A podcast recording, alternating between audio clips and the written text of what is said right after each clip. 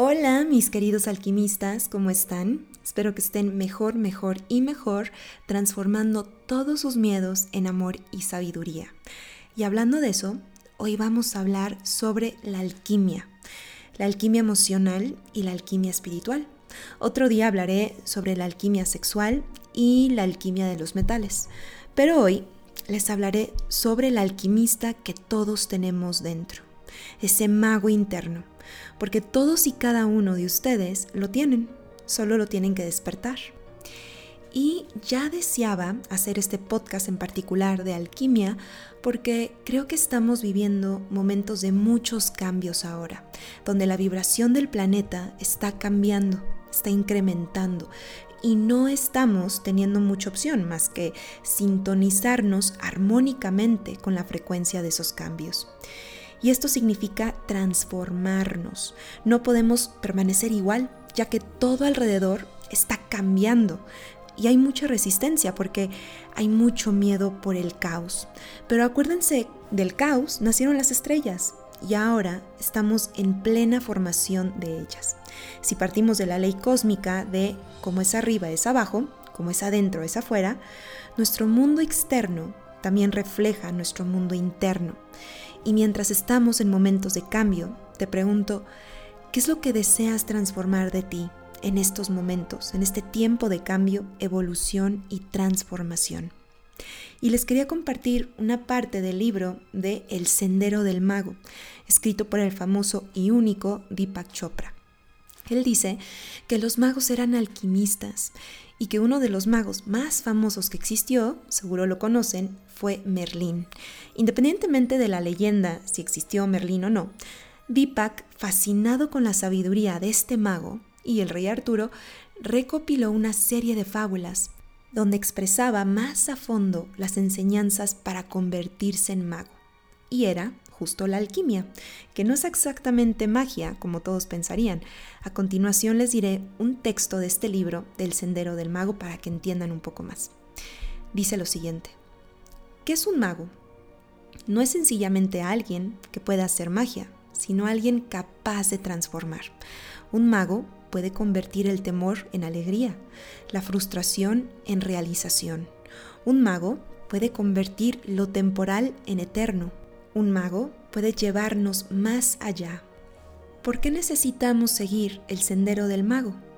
Para elevarnos sobre lo ordinario y lo confuso y encontrar la clase de trascendencia que solemos relegar al campo de lo mítico, pero que en realidad tenemos a mano aquí y ahora.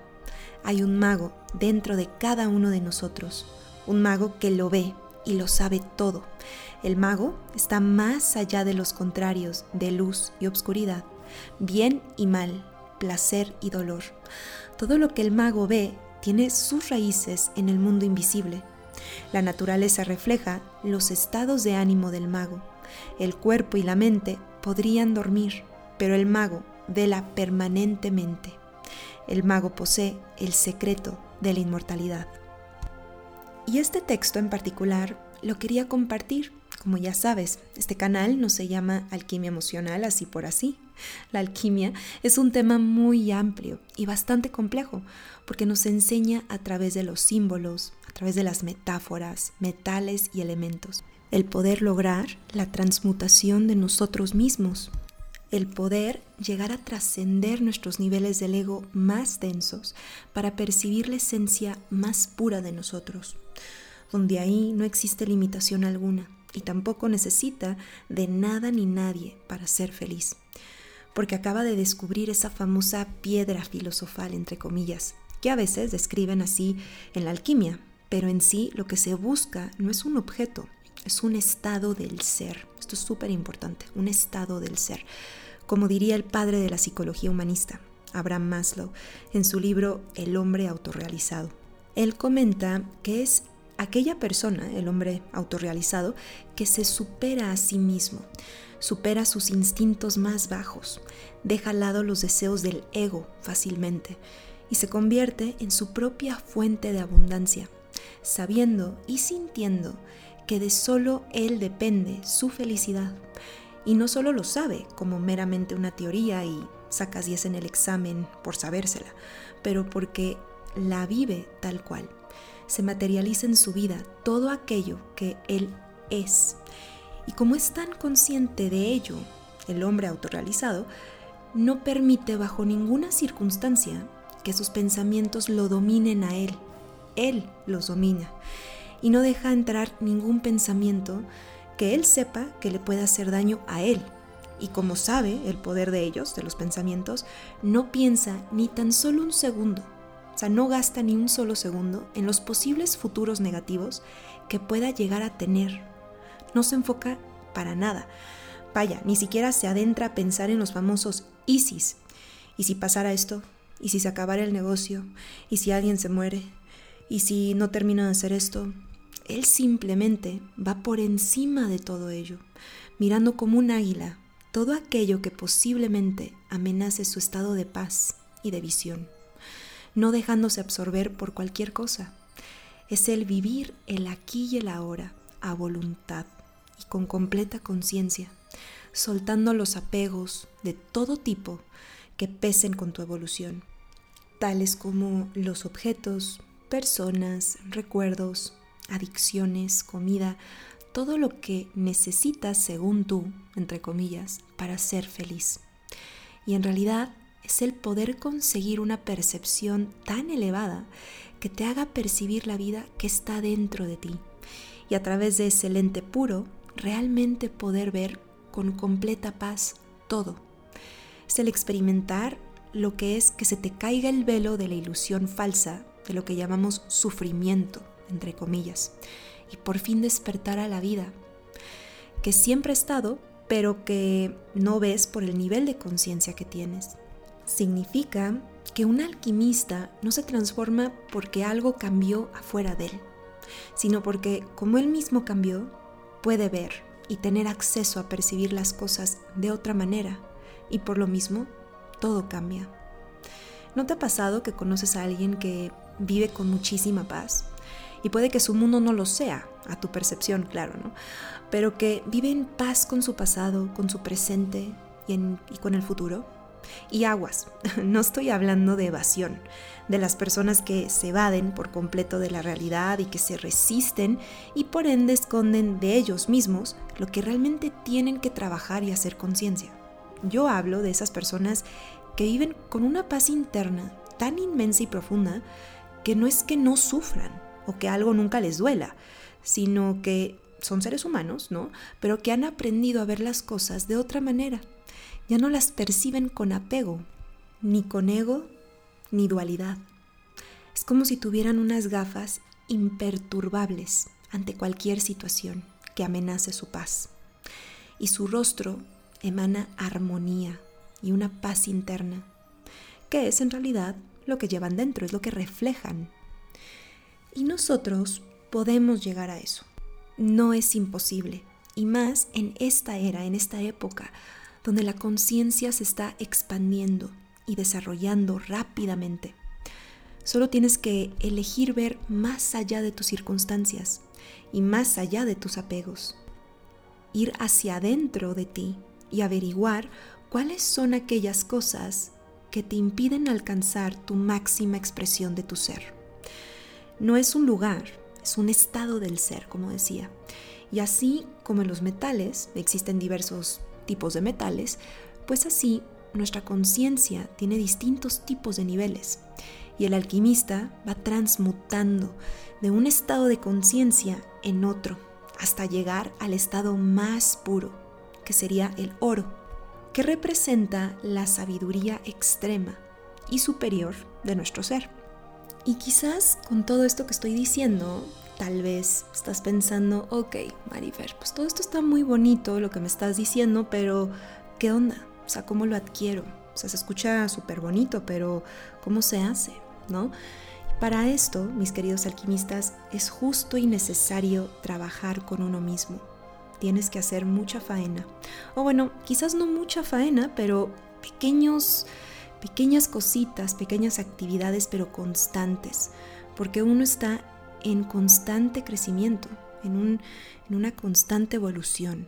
Y es por eso sumamente necesario empezar a tomarnos un tiempo para nosotros mismos, de 15 a 20 minutos diarios, y empezar a practicar la meditación o la observación consciente, el mindfulness, y poco a poco, ya que controles mejor tus pensamientos y emociones, podás ir despertando tu espiritualidad, ir activando tu glándula pineal, como diría Joe Dispensa, y empezar a querer despertar esta parte mística que llevas adentro, porque solo a través de esa visión vas a poder percibir la vida de otra manera y verás las cosas que te encadenan o te limitan desde otro foco y podrías trascender muchas otras cosas que ahora quizás no eres consciente por el ego, pero es necesario tomarte ese tiempo.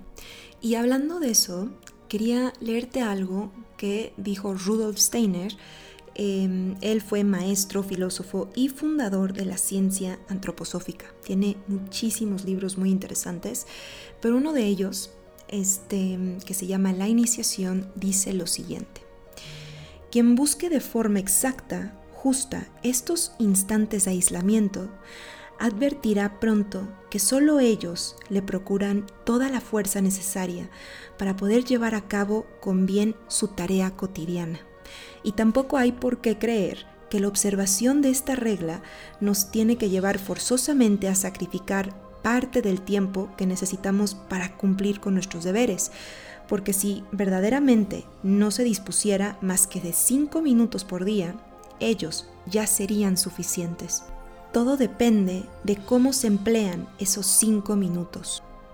Porque todo el ser humano porta en sí, junto a su personalidad de todos los días, una naturaleza superior.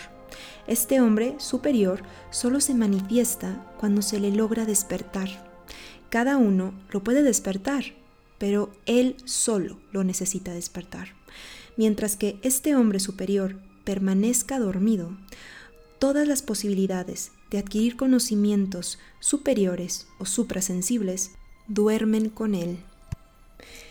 Y por mucho tiempo que haga que no se hayan experimentado los frutos de la calma interior, hay que perseverar en la observación de esta regla. Y cuanto más tiempo haga, con más intensidad, será mejor. Para quien persevere de este modo, llegará el día en que le penetre la luz espiritual, en que un ojo cuya presencia en uno se ignoraba verá abrirse ante sí un mundo completamente nuevo.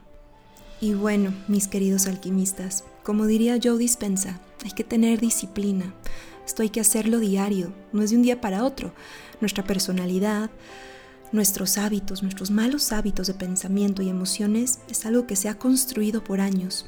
Y si nosotros pensamos que de un día a otro se va a desvanecer y que vamos a adquirir la espiritualidad suprema con solamente un día o un solo ritual, pues estamos equivocados. Porque esto es de cada día estar ahí. Como yo les digo, ¿te lavas los dientes diario? Pues sí, ¿no? Entonces esto es algo diario, son cosas que se tienen que practicar para que haya un resultado. Y yo te invito a que empieces este viaje interno no te pongas a ver cuándo vas a tener un despertar místico, una experiencia mística así hermosa, llenadora. Ojalá que la puedas tener rápido. Pero si no la tienes en las primeras meditaciones y quizás la tienes hasta la número 42, no la dejes de hacer. Porque todas esas pequeñas meditaciones, pequeños mindfulness, los pequeños momentos donde decides hacer introspección van a contar para aquel día cuando se abre ese mundo interno espiritual para ti. Pero tienes que empezar por algo. Y por eso te dejo una tarea, tu primera lección de alquimia.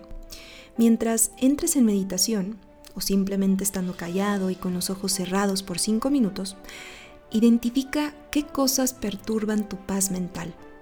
Puede ser algo material, emocional, un miedo, un pasado, un futuro. Puede ser más de una cosa y mientras lo identificas, escríbelo, ponlo en papel y cuando ya los tengas todos, hazte las siguientes preguntas. Te voy a pasar las preguntas en mi página. Te voy a poner aquí un link para que puedas tener acceso a la página y de ahí bajar el documento, que son varias preguntas y prefiero que pongas mucha atención, en lugar de que estés regresando el podcast y lo que dije y lo que no dije y escribiendo las preguntas. Así que te voy a pasar el link, ahí está la primera lección de alquimia y vamos a empezar por ver qué es lo que te perturba.